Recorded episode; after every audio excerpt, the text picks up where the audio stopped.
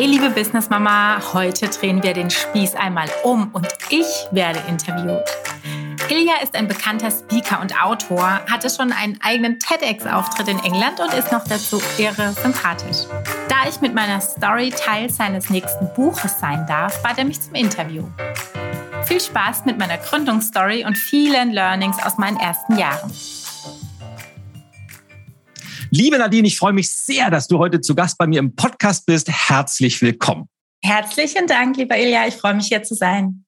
Es ist mir eine ganz, ganz große Freude und ich möchte heute einfach so ein bisschen ja, so ein bisschen die, die Person hinter deiner Story, hinter deinem Business kennenlernen. Und dein Business hat ja einen sehr, sehr coolen Titel, nämlich Mama Business. Und wenn man auf deine Webseite schaut, dann entdeckt man sehr, sehr schnell, dass du eigentlich zwei große Themen miteinander wunderbar kombinierst, nämlich auf der einen Seite das Thema Gründen, Selbstständigkeit und auf der anderen Seite, was ich finde, wahnsinnig wichtig ist und hoffentlich noch relevanter wird in den nächsten Jahren, dieses Vereinbarkeit von Familie und Beruf. Ja. Und es interessiert mich natürlich, wie bist denn du auf diese Idee gekommen?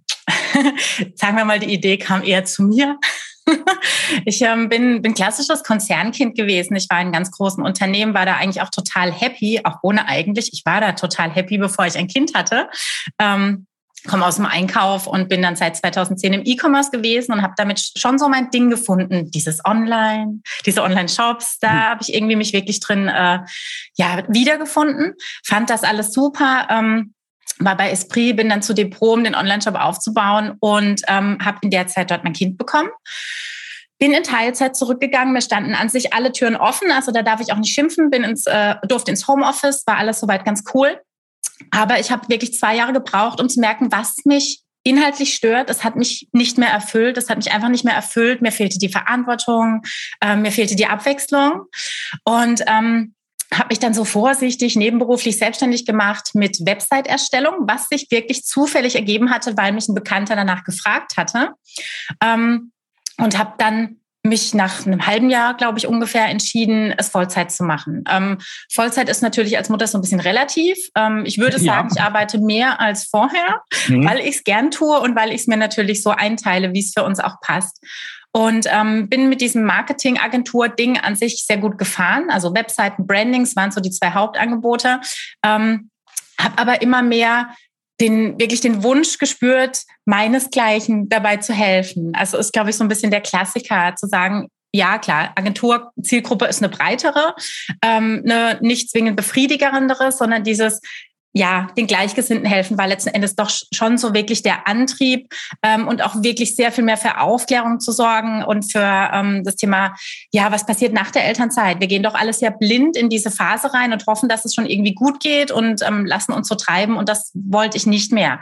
Ähm, deswegen die klare Zielgruppe der Mütter, ähm, denen es einfach genauso ging. Sprich, wir machen gemeinsam den ganzen Online-Aufbau-Prozess äh, und haben aber ganz, ganz, ganz oder legen ganz viel Wert auf das Thema äh, Self-Care. Und wenn ich wir sage, ist einfach ein sehr großes Freiberufler-Netzwerk im Hintergrund. Naja, wie, wie, wie würdest du das einschätzen? Weil was ich beobachte, also zu, zum einen aus, aus meiner eigenen Familie, aber auch mit ganz, ganz vielen Gesprächen mit anderen werdenden Müttern vor allem, gibt ja immer so zwei Kategorien. Die einen sagen, oh, wenn ich erstmal Mutter bin, dann mache ich erstmal drei Jahre Mutterschutz und genieße das. Und die anderen sagen, nee, ich will auf jeden Fall so schnell wie möglich wieder arbeiten. Ja. Und dann kommt es immer ganz, ganz anders, genau. als man genau. denkt, weil die einen stellen fest, wow, ich gehe total in dieser Mutterrolle auf und will gar nicht mehr arbeiten. Ja. Und die anderen sagen, oh Mann, also nur Windeln mhm. wechseln und. Schnuller waschen und sowas, das ist mir zu wenig. Ich muss mich irgendwie verwirklichen. Mhm. Wie, wie, wie würdest du das einschätzen? Wie ist das in deinem Netzwerk? Ähm, genauso wie du sagst, sag niemals nie dieses Ich bin so und so kannst du nicht behaupten, wenn du noch kein Kind hast. Du wirst dich so krass verändern und es ist eine so krasse Selbstfindung auch letzten Endes und in der Selbstständigkeit dann ja noch mehr. Also es passiert wahnsinnig viel immer in Richtung Persönlichkeitsentwicklung und Reflexion.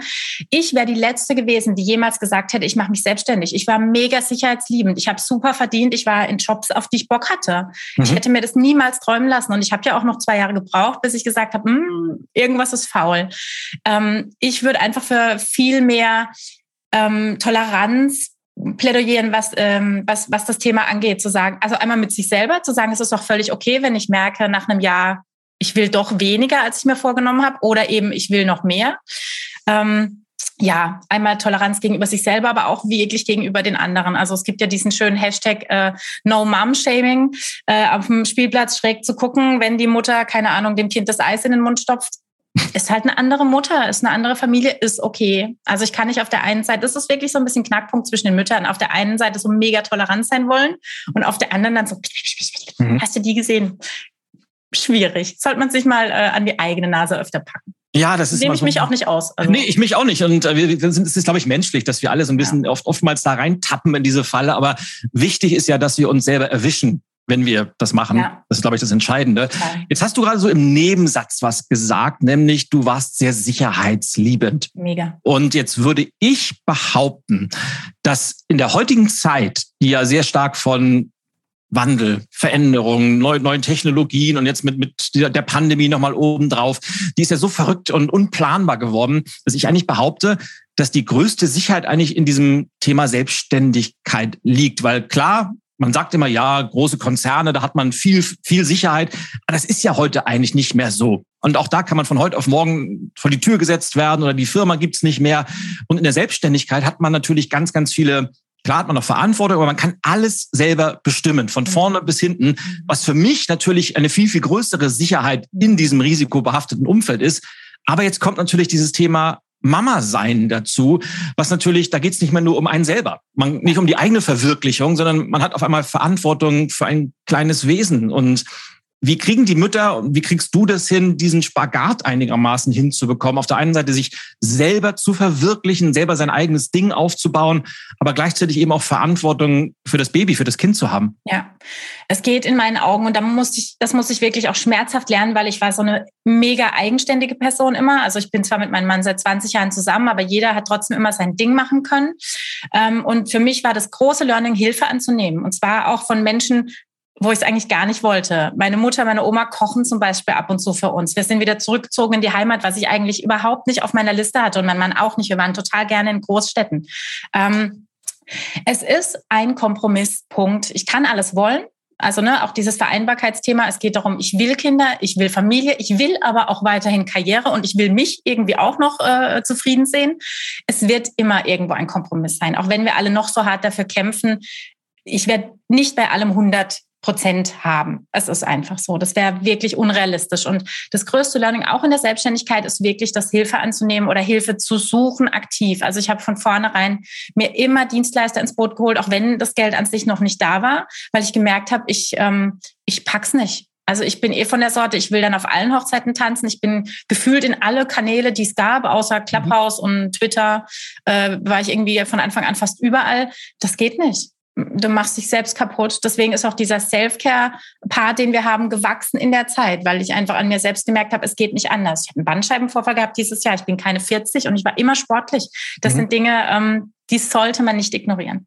Also ja, externe auf Hilfe. Auf jeden Fall. Und Stichwort Hilfe. Da kommt natürlich jetzt dein, dein Netzwerk ins Spiel. Wie würdest du denn einem Außenstehenden so die Idee hinter dem Mama-Business erklären? Ja, ähm, ich sage immer, das Mama-Business ist eine Community für mutige Mamas. Also tatsächlich für Mütter, die sich schon selbst verwirklichen wollen ähm, und die eben das Thema Businessaufbau ähm, auf, auf ihrer Haupt-Prio-Liste haben ähm, und als ja, als, als Mission ist letzten Endes wirklich die, zu, Mütter zu empowern, zu stärken, ähm, das Vereinbarkeitsthema wirklich auf den Fokus zu holen. Also wir unterstützen auch sehr stark einfach, ähm, ja, wie soll ich sagen, äh, zum Beispiel Pro-Parents, also Initiativen, die, die es einfach schon gibt, die auch sehr stark dafür kämpfen, dass das ähm, gesetzlich verankert ist, dass das Thema Care-Arbeit beachtet wird und man nicht so, ja, wir wollen alle letzten Endes noch eine Wertschätzung. Ähm, und dafür kämpfen wir einfach sehr stark. Also es ist wirklich ein, ein Mix aus dem reinen Business-Part, ähm, wirkliche Part mit, mit, mit Self-Care und einem gewissen Kampf auch dahinter. Also schon auch einem großen Idealismus. Sehr cool. Das heißt, wie sieht eure typische Kundin aus? Gibt es so etwas? Ja, es sind tatsächlich, ähm, ich würde mal sagen, 50 Prozent sind noch in Elternzeit, wissen aber oft schon sehr früh, wo sie hinwollen. Also das war bei mir tatsächlich ja gar nicht der Fall. Ich bin ja nochmal zurück in die Anstellung. Da wissen wirklich die meisten in der Elternzeit so, ich möchte oft nebenbei gründen, also schon ähm, auch erstmal in die Teilzeit nochmal gehen.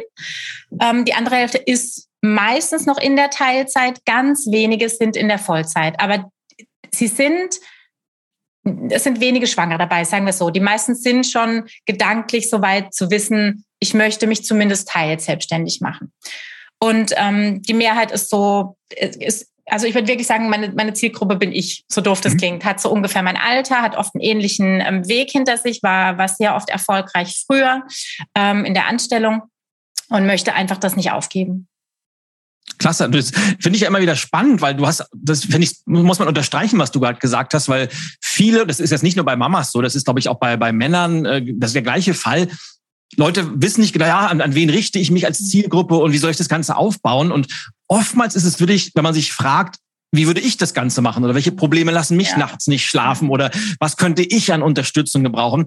Und schon hat man sehr, sehr viele Antworten und stellt fest, wow, so, wenn man nicht komplett irgendwie so ganz irgendwo am, am Rande von irgendeiner Skala ist, aber ja. ansonsten stellt man fest, Mensch, die anderen, die ticken ja genauso wie ich und die haben die gleichen Themen wie ich. Total, total. Deswegen ist auch dieses Persönlichkeitsentwicklungsthema so wichtig. Und man hat es null aktiv oder wenige haben das so ganz aktiv am Anfang auf der Agenda, aber es entsteht einfach in, auf diesem Weg der Selbstständigkeit, dass ich merke, ich muss reflektieren, ich muss nochmal überlegen, warum mache ich das so? Wo, wie will ich wirken? Ganz wichtiger Punkt. Damit beschäftigen sich die wenigsten. Ja, wir wollen alle irgendwie hübsch sein. Ja, hübsch sein äh, bringt dich nicht äh, zum Erfolg. Ja, je nachdem, also natürlich, was für ein Ziel ich habe. Aber ähm, wirklich diese Reflexion hat für mich ganz, ganz, ganz viel in Bewegung gesetzt.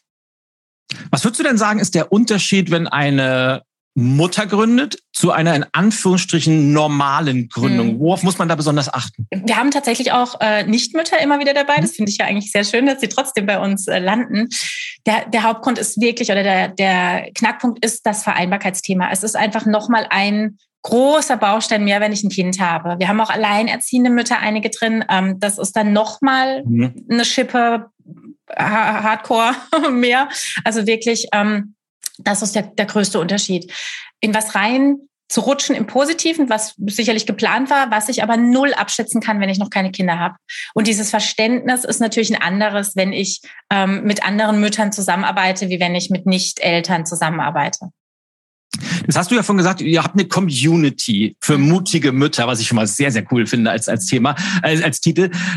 Wie funktioniert diese Community? Ist das rein online? Trefft ihr euch offline? Wie unterstützt ihr euch gegenseitig? Vielleicht erzählst du da mal zwei, drei Sätze ja. zu. Also es ist, ähm, es ist letzten Endes so ein bisschen so ein Plattformgedanke dahinter. Im Moment gibt es eine äh, Facebook-Gruppe, die hat jetzt ich glaube, knapp 800 äh, Mitglieder, die ist jetzt noch nicht so groß. Ähm, das ist aber schon so ein bisschen der, der Haupttreffpunkt aktuell. Ähm, es geht sehr viel über äh, Programme. Wir haben ein Bootcamp, was, was in zehn Wochen die Hauptthemen der Gründung einmal mit allen zusammen durcharbeitet, wo immer externe Speaker dabei mhm. sind. Jetzt heute haben wir mittags den Termin mit, ähm, mit der FIDA zum Thema Newsletter und Freebie. Also da kommen auch einfach immer Fachexpertinnen ähm, mit dazu oder Experten. Wir haben äh, drei Anwälte im Hintergrund, die uns immer helfen. Also es ist sehr viel. Ähm, der Hauptfokus ist wirklich auf dem Umsetzen. Wir sind weniger eine naja, Selbsthilfegruppe klingt jetzt ein bisschen doof, eine, eine Gruppe, die sich gegenseitig, so, wir sind jetzt keine Laura Marina Seiler Gruppe, die doch sehr übers Sprechen und übers äh, ähm, Analysieren geht, sondern wir sind sehr krass eine umsetzungsorientierte mhm. Gruppe. Also auch wirklich bis dahin, dass es manchmal so ein bisschen unangenehm ist, weil ich sehr gerne in den Arsch trete. Ähm, ich glaube, das ist auch wirklich, muss. genau, das ist auch so ein bisschen der Unterschied zu anderen. Damit muss man klarkommen, ne? dass ich da so ein bisschen pushy bin. Ähm, und deswegen haben wir viele Dienstleistungen im Hintergrund. Also viele kommen auch schon einfach über Empfehlungen. Ja, Nadine, ich habe gehört, du unterstützt bei der Webseite oder ich brauche besseres Branding. Ich habe mir mein Logo selber erstellt. Ich weiß nicht, wofür ich stehe. Hilf uns mal. Also es gibt schon noch die eins zu eins Zusammenarbeit. Ähm, da arbeiten wir ganz viel mit Workbooks, wo man wirklich zusammen dann Schritt für Schritt arbeitet. Ähm, aber sonst ist so das Hauptprodukt wirklich das Bootcamp, dieses Zehn-Wochen-Programm. Und ähm, ab Anfang des Jahres, äh, nächsten Jahres, gibt es eine Membership. Das ist die Mama Business School. Also das basiert schon sehr auf diesem ähm, typischen Plattformgedanken. Ähm, ich kooperiere im Hintergrund mit der IHK. Wir haben ein Live-Event jetzt in äh, Düsseldorf ähm, im September nächstes Jahr in einer mega schönen Location, äh, wo ich einfach den Besitzer kenne und dann natürlich bessere Kontakte habe. Also es geht letzten Endes alles über Netzwerk. Ich bin auch weg von diesem Gedanken, ähm, da, da war ich früher sehr stark drin, ich will mir nicht helfen lassen. Ich will kein Vitamin B. Doch, das will ich. Und das solltet ihr auch wollen. Es hilft ja, wirklich. Also es hilft Fall. einfach große, es sind dann Tore, die, die dir geöffnet werden und nicht mehr Türchen. Und das, ähm, dafür möchten wir einfach auch kämpfen, dass, dass man sich untereinander mehr hilft, nicht nur im Kleinen. Naja, und ich denke, es gibt auch schon einen großen Unterschied zwischen so klassischer Klüngelei, ja. also von so wirklich ganz elitären Netzwerken, wo man A gar nicht reinkommt und die sich ja. Posten Zuschaster, Schacher nehmen gegenseitig und einem Netzwerk, wo man sich gegenseitig Kontakte vorstellt, wo man sich Türen ja. öffnet, wo man sich genau. unterstützt, weil das sollte wirklich jede Gründerin, jeder Gründer so, so früh wie möglich sich aufbauen, weil das ist einer der größten Erfolgsfaktoren einfach. Absolut. Habe ich auch am Anfang wirklich unterschätzt. Und ich hatte mhm. schon immer sehr gute Kontakte und habe die aber einfach auch nicht, äh, nicht genutzt und ähm, habe zwar immer den Kontakt gehalten, weil ich sie mag, aber ist beruflich nicht genutzt. Und da bin ich jetzt auch ein bisschen äh, mehr gib mir selber mehr den Arschtritt, das auch einfach in die richtige Richtung ähm, gehen zu lassen. Und habe auch die Stadt Düsseldorf jetzt als Supportpartner für ähm, das Event. Das heißt, ich kann natürlich auch nach außen hin anders auftreten, wenn ich die ähm, entsprechenden Partner an der Seite habe und werde nicht als äh, ja die Mama belächelt. Das hilft natürlich. Ja, ich möchte jetzt einfach mal dein, dein Stichwort mit dem Arschtritt aufgreifen und ich hoffe, dass ich mich da jetzt nicht in irgendwelche Nesseln reinsetze, aber so meine Erfahrung in der Zusammenarbeit mit Gründerinnen vor allem, ist mal mhm. unabhängig von den Mamas, also hauptsächlich mit, mit weiblichen Gründerinnen, ist, du hast es nämlich auch angesprochen, dass ich da oftmals das Gefühl habe, dass da sehr viel ja. Idealismus hintersteckt und dieses berühmte jetzt Herzensbusiness und endlich ja. will ich mich mal, ja, und alles sehr, sehr so shishi und weich und gleichsam haben dann diese Gründerinnen oft Schubladendenken jetzt klare, ja. klarerweise, aber oftmals so das Problem, in die Umsetzung zu kommen, Preise für ihre Dienstleistungen zu verlangen, ihren eigenen Wert nach draußen zu stellen. Und oftmals stellen die dann fest, wow, das macht zwar alles wahnsinnig Spaß, was ich hier mache, aber ich kann davon nicht leben. Ich kann davon meine Rechnung nicht bezahlen. Und kannst du das bestätigen und brauchen vielleicht Gründerinnen noch ein bisschen mehr diesen, diesen kleinen pushy Gedanken, den du reingebracht hast als Männer? Ähm, definitiv. Also ganz ehrlich, das, äh, auch wenn wir hier für Gleichheit und sonst was kämpfen, die, die gibt's nicht überall, weil manche Dinge sind einfach in uns drin und das sind auch nicht, ich denke, es sind nicht nur ähm, Glaubenssätze, die wir jetzt übernommen haben von, von der Familie. Da ist sehr viel dran, definitiv. Aber kleiner, kleines Beispiel, Kindergarten. Mein Kind hat vor einem Jahr, zwei angefangen, immer zu den kämpferischen Dingen zu gehen und auch schon früher zu den Baggern und die Mädchen mhm. gehen zu den Puppen. Das wurde wirklich, also unserem haben wir das nie eingetrichtert. Du merkst aber, wie sich manche Dinge einfach von innen heraus entwickeln. Deswegen, es gibt in gewisser, in gewissen Rahmen an Stereotypen, die sind so. Da glaube ich auch fest dran. Und das ist ein Punkt, dieses sich, dieses überperfekt sein zu wollen und nochmal ja, hm. alles abzuwägen, was passieren könnte, bevor ich überhaupt die ersten Schritte mache. Und dann kommt sowieso anders. Also, das ist so. Auf jeden Fall. Und ob man es zum Hobby macht, da hilft auch ganz arg dieses harte Reflektieren und manchmal auch auf halbem Weg zu sagen, möchtest du vielleicht auch nur, dass es ein Hobby bleibt und du bist vielleicht gut versorgt, dann ist es auch okay. Also, das heißt, so ein Feedback gibst du dann schon, ja? Ja. Ja. Das, das finde ich, ich bin ja eine cool. Frau, da kommt es ja nicht ganz so schlimm rüber. ja, ist, ich bin mir manchmal nicht sicher, ob klar kann so ein Feedback manchmal hart sein, wenn man ja. Leuten auch sagt, Mensch, ich bin mir bei dir wahrscheinlich ist, es gibt ja auch Menschen, die wollen gerne selbstständig sein, sind aber von der Persönlichkeit überhaupt nicht geeignet und werden ja. vielleicht in einer Festanstellung immer viel, viel glücklicher und, und zufriedener. Und manchmal mag das hart klingen, aber ich glaube, manchmal ist es besser, ein etwas klares, deutliches Feedback ja, ja. zu geben, als wenn man später dann leidet, weil man feststellt, egal was ich probiere, es funktioniert einfach nicht. Total.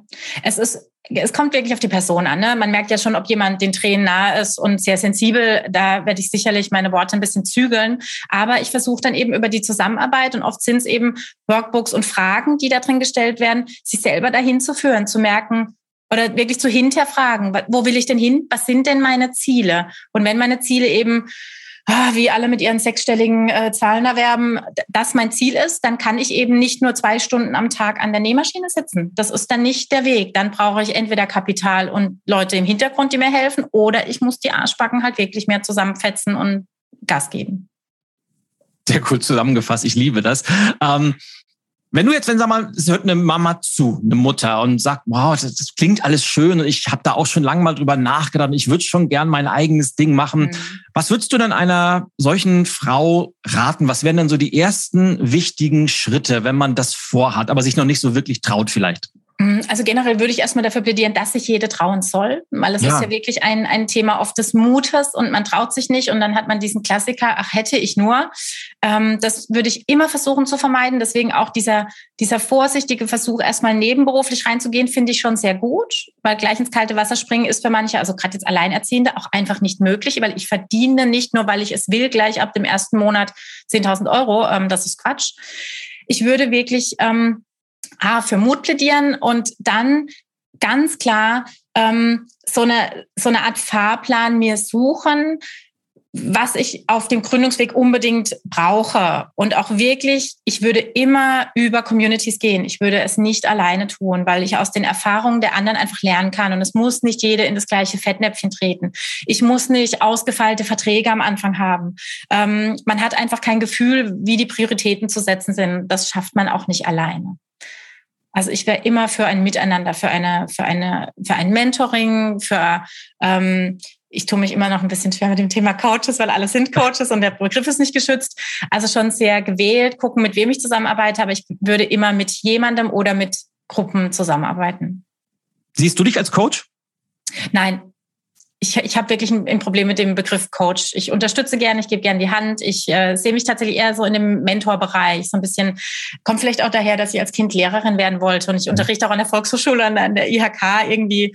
Ähm, ich sehe mich da immer so ein bisschen eher in dieser Lehrerposition. Das ist spannend. Also ich hatte als Kind wollte ich auch immer gerne Lehrer werden, weil das, das äh, fand ich immer toll irgendwie. Ja.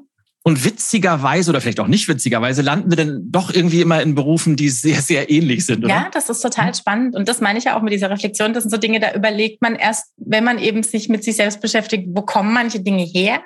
Warum habe ich manche Eigenarten auch an mir. Wir predigen auch den ganzen Gründerinnen, ähm, wir machen ja viel Brandings und wir mhm. predigen auch immer, sei merkwürdig. Wir finden das total gut. Der, den Begriff hat mir die Christina Winter zugespielt. Das ist eine ganz tolle Grafikerin. Und das ist nichts Negatives. Man muss sich in die Köpfe der anderen irgendwie brennen im Positiven. Also das ist so immer unser Endziel für alle, dass sie eine Art Merkwürdigkeit entwickeln.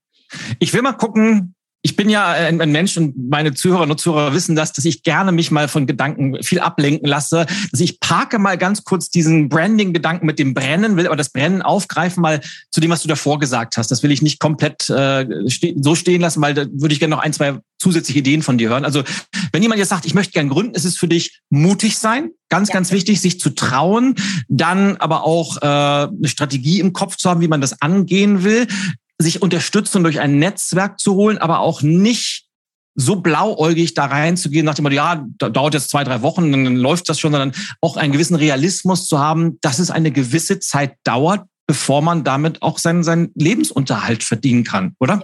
Also ganz, ganz vorne steht bei uns immer das Finanzielle. Wirklich zu sagen, setz dich hin mit deinem Partner, wenn es einen gibt, guckt die letzten zwei Jahre eurer Kontoauszüge einmal alles durch, notiert euch alles. Wir haben solche Hilfstabellen erarbeitet dafür, wo man es eintragen kann.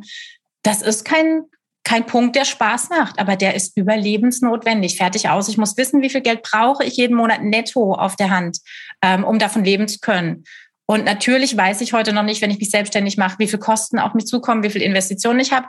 Aber auch da gibt es Beispiele, gibt es andere Menschen, die ein paar Werte hinwerfen können, um einfach so ein bisschen mal die Richtung zu bekommen. Aber das hat für mich immer die Grund, äh, ist für mich die Grundlage für alles, was danach kommt. Natürlich kann ich den Wunsch haben und ich sage ja auch, ich plädiere dafür, dass man auch seine Wünsche versucht umzusetzen und seinen, seinen Mut dafür aufbringt, aber nicht ähm, auf Kosten des, äh, der Realität.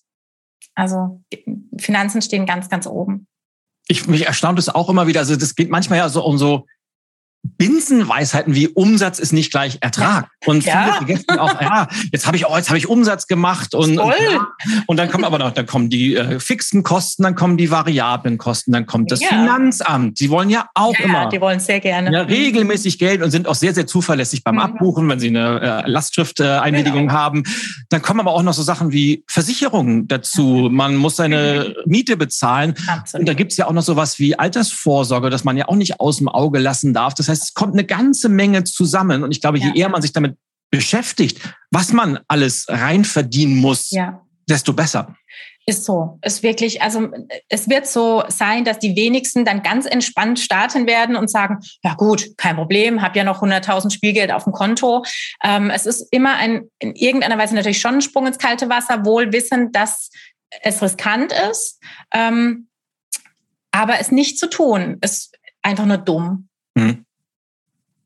Absolut. Es gibt Wege. Also auch dann merke ich ja, oder dann habe ich ja das Thema Geld auf der Liste und kann überlegen, okay, ich merke, mein Ziel ist sehr groß, ich werde es nicht alleine können. Vielleicht sollte ich dann eben überlegen, in irgendwelche Pitches reinzugehen oder wirklich über, über die Ministerien oder über die HK und so zu gehen, um zu gucken, wie ich auch an Investoren vielleicht kommen kann. Ähm, man geht halt realistischer dann an die Sache ran und dümpelt nicht erstmal rum und ärgert sich dann nach einem halben Jahr, wenn es eigentlich schon klar gewesen wäre von Anfang an, naja, das steht in so einem Missverhältnis, das kann eine einzelne Person einfach nicht schaffen, dann muss man auch so nicht starten. Aus deiner Erfahrung, Nadine, was würdest du sagen im Schnitt, und das ist wirklich nur eine ganz grobe Schätzung jetzt mal, was würdest du sagen, wie lange braucht man am Anfang, bis man auf einem so soliden Fundament ist, dass man sagen kann, jetzt kann ich auch von dieser Selbstständigkeit leben? Mhm. Also ich, ich lasse jetzt mal außen vor, ne, dass jede Person anders ist, dass der ja, eine einfach Gas gibt und äh, die andere weniger und ne, die eine hat Reserven, die andere nicht. Ich würde dem Ganzen immer mindestens mal ein gutes Jahr, eher zwei geben, bis da wirklich grüne Zahlen hinten raus äh, hopsen.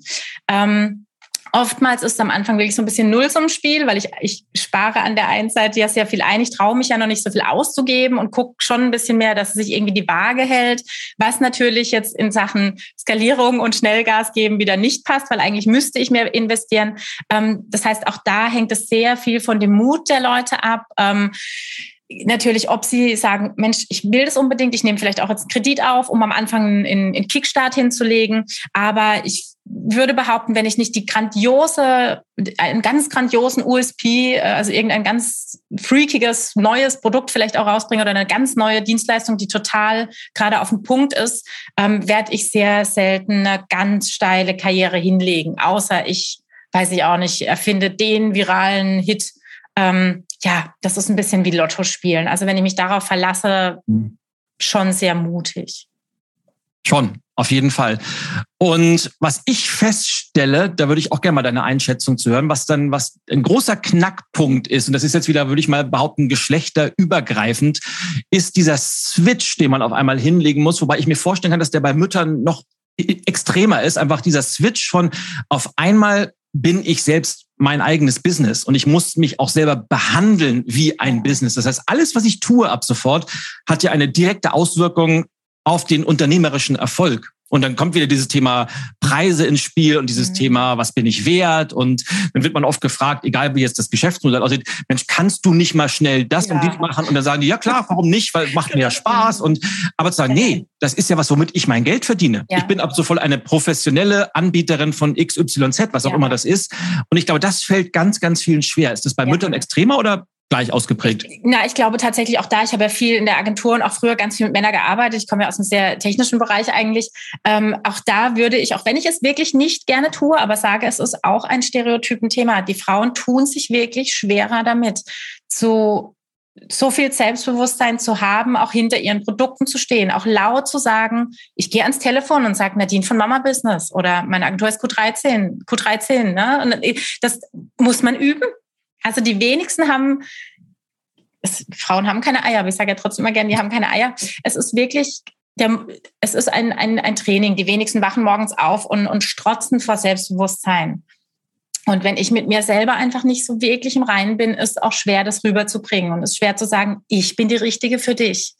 Ähm, und das muss man echt üben und lernen. Und natürlich lernt man das von klein. Also erstmal klein mit, mit, weniger Kunden und ist auch mal bereit, was so rauszugeben oder im Bekanntenkreis zu unterstützen. Ähm, das war bei mir auch nicht anders, gerade mit Webseiten. Ne? Da ist natürlich, mhm. kommt jeder Handwerker, der hier war und sieht, was ich mache, sagt, oh, ne? dann sage ich, Barter Deal. Du. Handwerk, ich Webseite. Kein. Problem, können wir machen, aber for free machen wir hier nichts.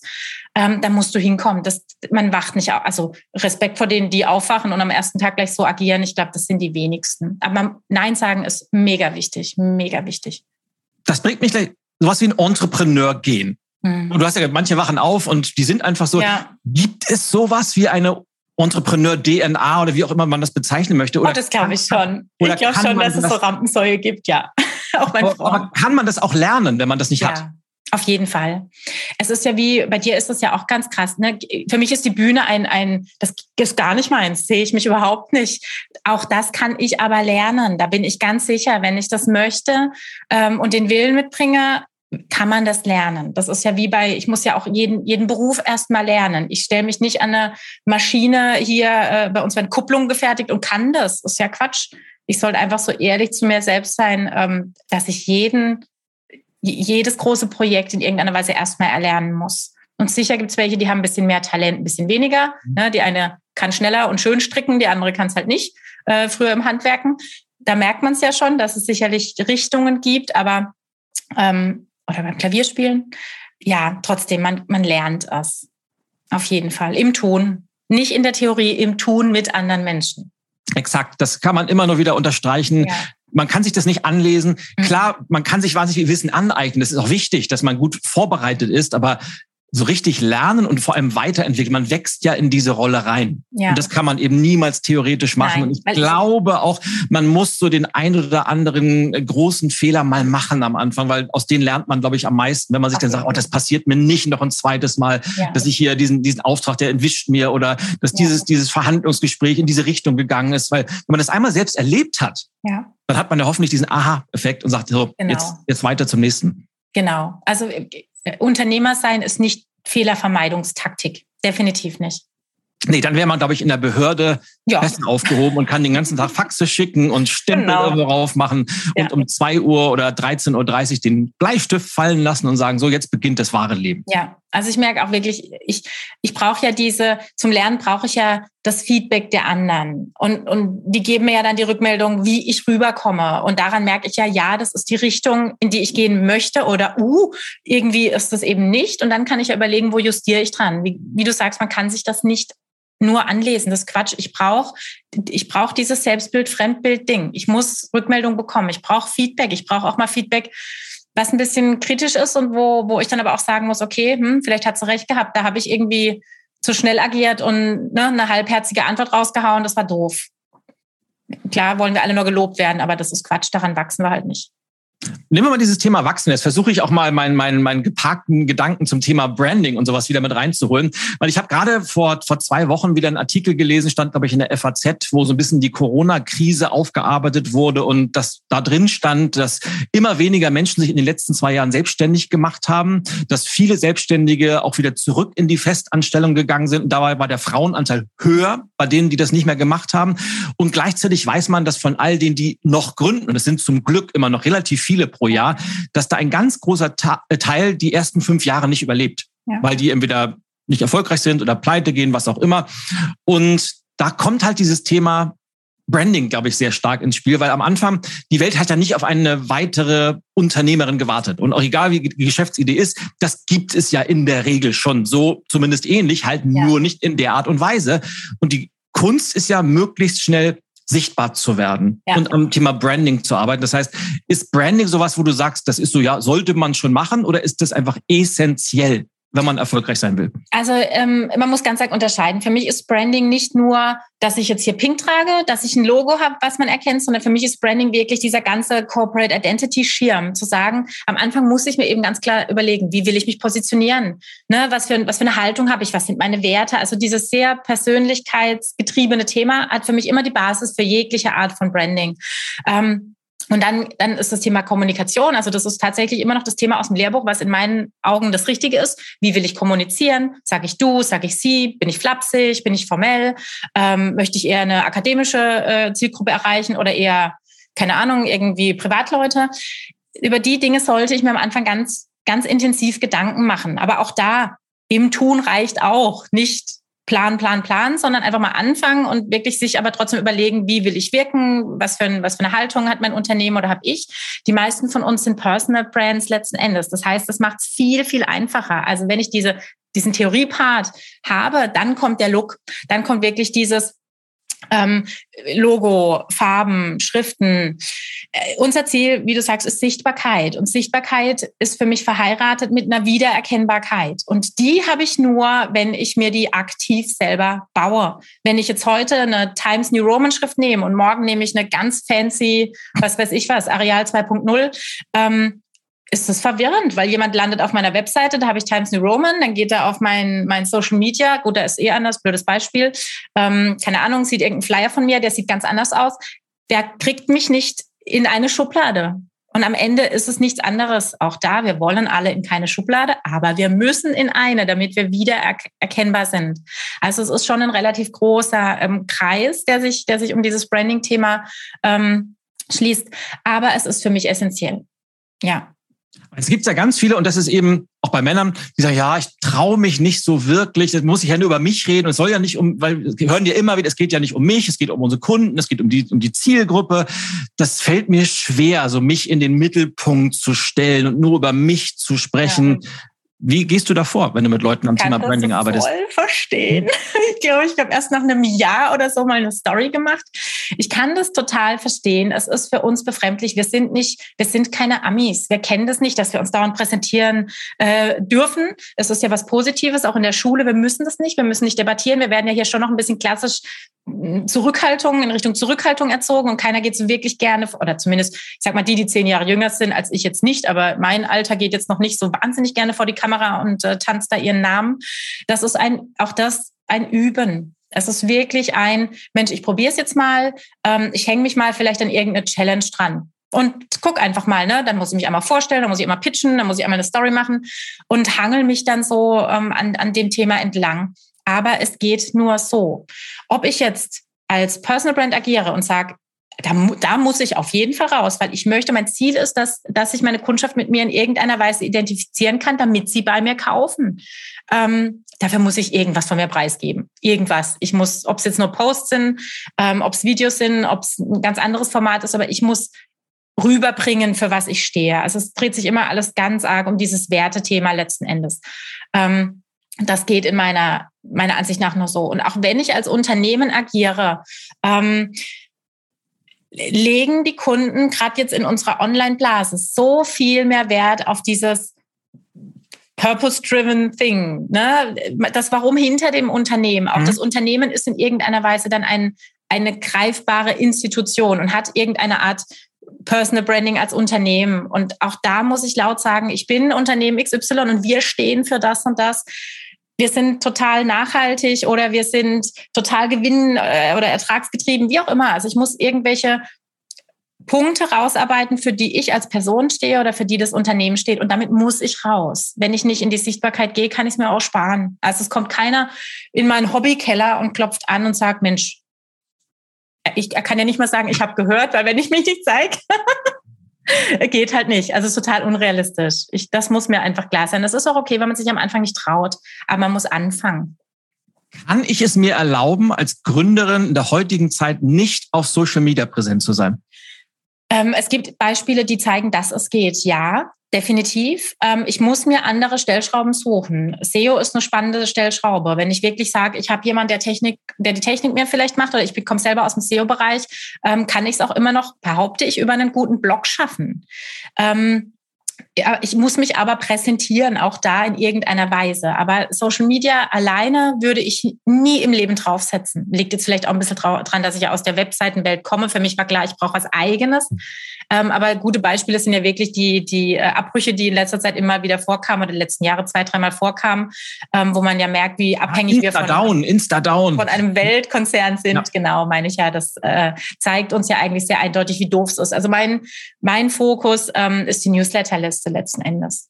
Und auch immer noch ein, eine, eine Live-Präsenz, die zu kurz gekommen ist die letzte Zeit, ja. Mhm.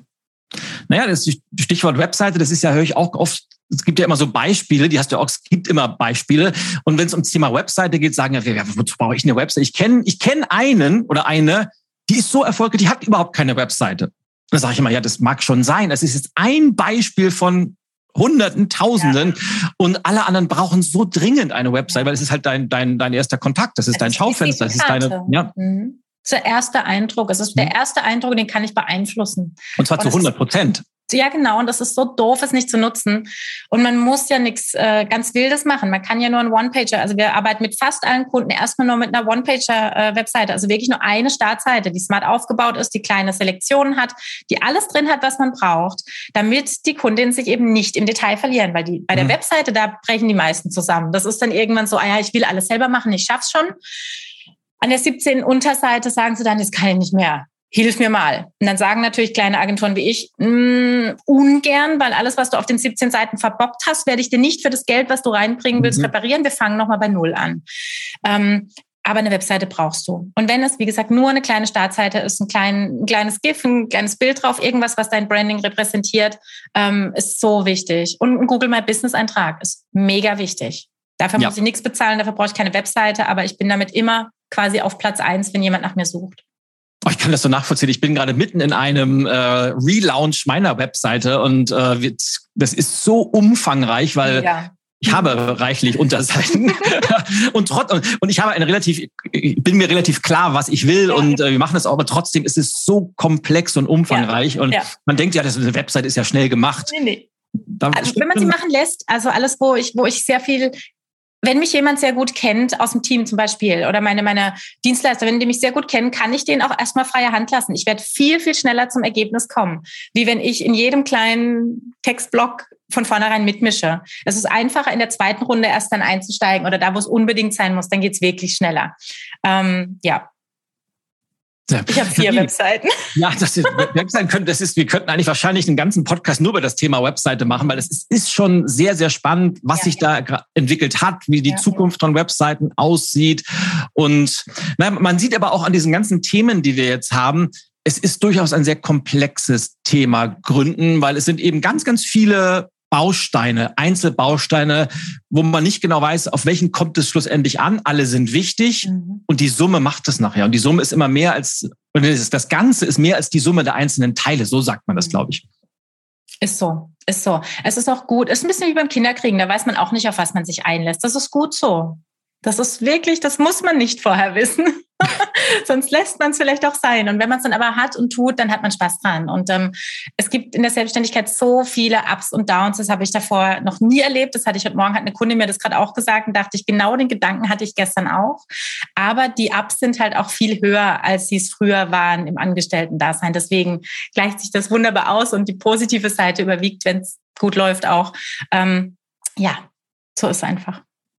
Ich kann auch mal nur wieder sagen, für mich persönlich ist die Selbstständigkeit das tollste, beste und erfüllendste Geschäftsmodell, das es überhaupt gibt, weil man eben auch dann, und es passt jetzt vielleicht, ist das die große Klammer, die wir zum Thema Mama-Business schlagen, weil man dann eben auch nicht mehr diese Trennung hat, das ist mein Job, das ist mein Leben, sondern man hat ein Leben, wo man sich wirklich jederzeit, wo man seine Werte leben kann, wo man diesen, diesen Purpose, von dem man gesprochen, von dem du gesprochen hast, wo man den ausleben kann. Und ich glaube, da gibt es nichts Schöneres. Und wenn man dann noch Family und, und Beruf unter einen Hut kriegt, was gibt's Schöneres, oder? Ja, ich sehe es so, definitiv. Also man muss aufpassen, dass man natürlich nichts verbrennt, weil wenn man was liebt, dann äh, gibt man auch mal mehr als nur Vollgas ja. und muss aufpassen, dass dann auch die Familie nicht äh, hinten überkippt. Da muss ich tatsächlich auch mir oft an die eigene Nase fassen.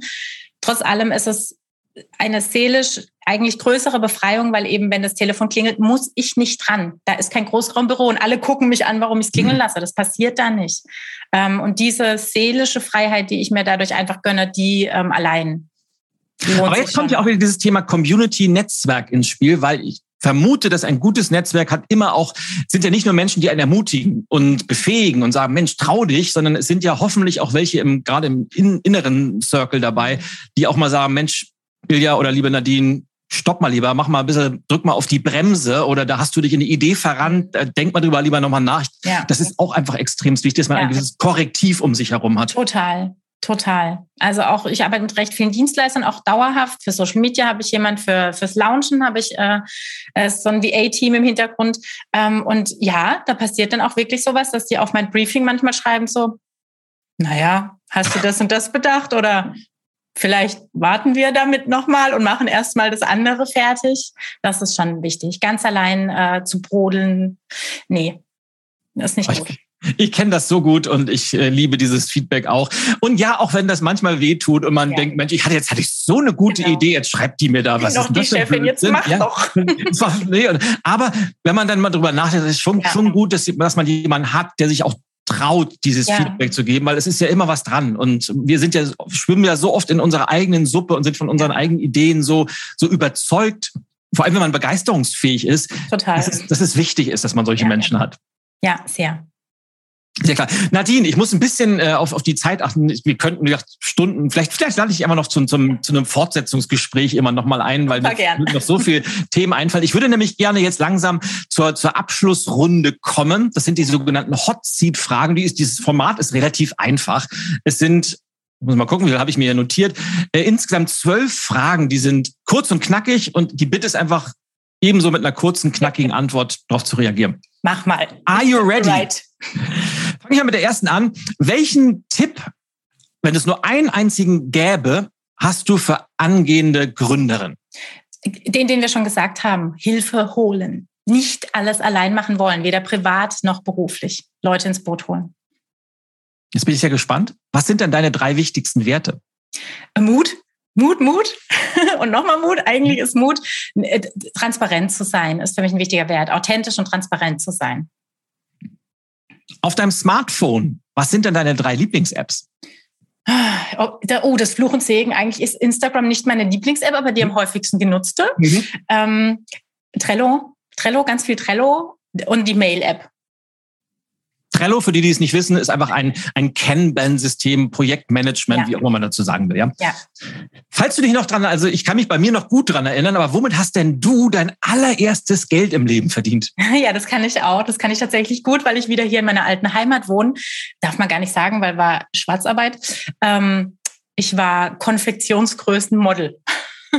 und habe Zeitungen ausgetragen. Das waren definitiv die zwei Jobs, da war ich elf und zwölf. Also das ist schon echt lang her. Du wirst lachen. War, war nicht so legal. Zeitung austragen war es bei mir auch. Ich war 13 Jahre alt, habe in Lübeck den Wochenspiegel ausgetragen und habe für unfassbar harte Arbeit, habe ich drei Mark, drei Mark 50 in der Woche bekommen. Ja. Drei Mark und da war ich, glaube ich, sechs Stunden mit meinen ja. Satteltaschen unterwegs und ich glaube, da würden das Schüler war der nicht mehr. Schlimmste Job ever. Also vom Preis-Leistungsverhältnis. Ja, aber man darf nicht vergessen. Wertschätzung. Erstmal Wertschätzung und ja. ich hatte schon damals mein eigenes Geld. Das war halt cool. Ich musste ja. halt nicht immer, nicht immer Taschengeld haben, sondern ich konnte mir halt meinen Krams selber kaufen. Das ja. ist halt schon, aber ich schweife ab. So kommen wir jetzt zur Nummer drei. Ja. Ähm, mit den folgenden drei Menschen, die können jetzt lebend oder schon verstorben sein, würde ich sehr gerne mal in einer Talkshow über das Thema Gründen diskutieren. Äh, dadurch, dass mein, ich habe noch vor gar nicht allzu langer Zeit ein Vision Board gemacht, sind da tatsächlich mehr Menschen sehr präsent. Das wäre ein Sascha Lobo. Mhm. Ähm, das wäre, denke ich, eine Frenze Kühne, die mich auch so ein bisschen äh, motiviert hat, äh, sowas hier zu tun. Ähm, und das wäre. Was übrigens sehr cool aussieht, wenn ich das sagen darf. Äh, danke, ja. Normal sind da Locken, da hatte ich keine Zeit mehr für heute Morgen, deswegen die Plan B-Frisur. Ähm, und die dritte Person wäre, glaube ich, Pink. Ein Star, die ich cool finde. Als Mensch, Shin. Das sagt man Menschen? Nö. Aber wir wollen doch alle gendern. Hier bitte. Auf jeden Fall. Äh, nächste Frage. Was, wenn es den gibt, war denn der wichtigste Fehler, den du in deiner Karriere gemacht hast?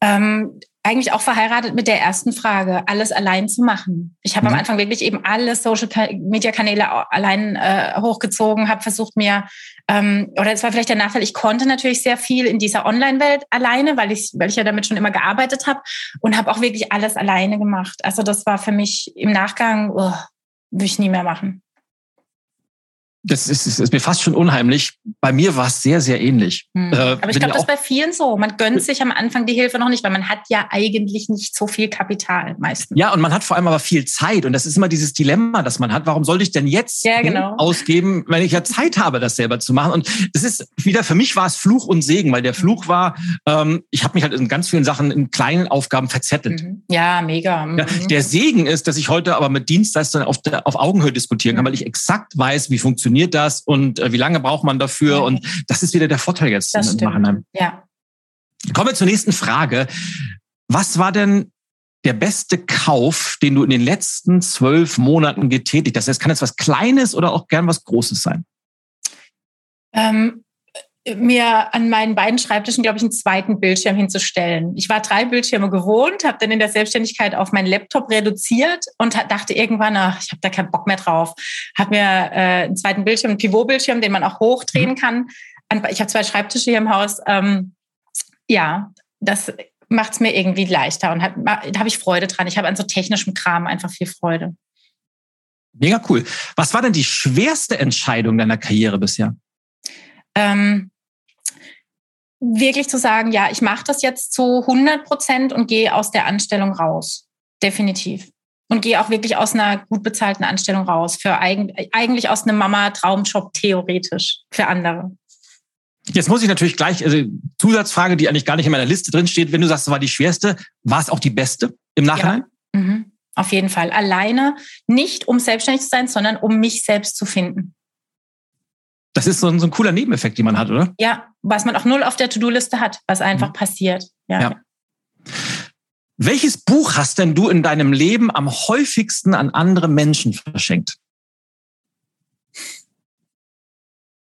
Ich habe ganz viele Jahre fast gar nicht mehr gelesen und seit ich selbstständig bin, verschlinge ich wieder Bücher und ich habe in den letzten letztes Jahr, glaube ich, tatsächlich Unfuck the Economy von Waldemar Zeiler, von dem Einhorn-Gründer. Mhm. Ähm, das habe ich mehrfach verschenkt. Und von früher weiß ich es nicht mehr. Doch, ich glaube, Paulo äh, Coelho war wirklich so ein, so ein Dauerbrenner bei mir. Mhm. Alchemist. Mhm. Ja, der Alchemist. Was war das beste Investment deines Lebens? Und auch hier wieder kann finanziell sein, kann aber auch sowas sein wie du hast mal ein Sabbatical gemacht oder warst auf einem speziellen Seminar oder was auch immer. Ähm, das beste Investment war es, zu investieren, sprich ähm, Geld anzulegen. Und zwar nicht auf meinem Girokonto. Mhm. Das Magst du, das, was sich die letzten Jahre am besten entwickelt hat. Ohne dass, du, ohne dass ich jetzt große Investment-Tipps habe. In was hast du investiert? Kannst du da? Ähm, mein, meine neueste Errungenschaft, der ich so wahnsinnig viel Spaß habe, ist der Fonds von Frank Thelen. Mhm. Ganz neu, habe ich einen Sparplan drauf äh, gelegt und jetzt gerade heute Morgen mit meinem äh, Bankmenschen, weil ich bin auch nicht Freak im, im Thema ähm, Finanzen, aber mir war klar, dass ich mehr, also ich mache seit, seit dem Studium habe ich Sparpläne Nee, kurz nach dem Studium, stimmt gar nicht, seit ich, seit ich festangestellt war. Ähm, und da bin ich sehr froh drüber. Also ich bin sehr konservativ erzogen, deswegen war das, habe ich wirklich mich schwer damit getan, aus diesem weg vom Sparbuchdenken zu kommen. Ähm, habe aber sehr früh kapiert, dass ich eben fürs Alter was tun muss und habe schon ganz lange Lebensversicherungen gehabt, die ganz, ähm, oder die mir, wenn alles klappt, hoffentlich genug Geld äh, bringen. Habe aber eben auch schon relativ früh dann in ähm, hauptsächlich Fonds angelegt. Ja.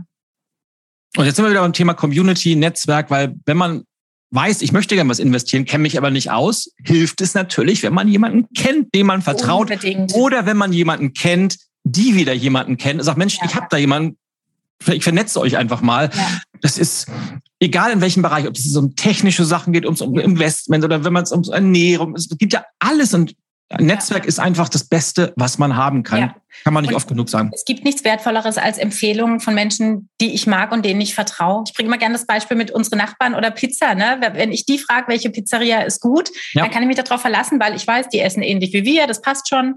Ähm, nichts anderes ist im, im Arbeitsleben ja auch wenn mich, wenn ich Empfehlungen bekomme von Menschen, die ich mag und denen ich vertraue, gehe ich da mit einem guten Gefühl ran und nicht so mit diesem typisch deutschen, ah, mhm. will ja eh irgendwas Schlechtes von mir. Genau. Will nur abzocken. Richtig. Ja. So. Die nächste Frage hast du schon beantwortet, nämlich von diesem Beruf habe ich als Kind immer geträumt, hast du gesagt, wolltest Lehrerin werden. Ja. Ne? So.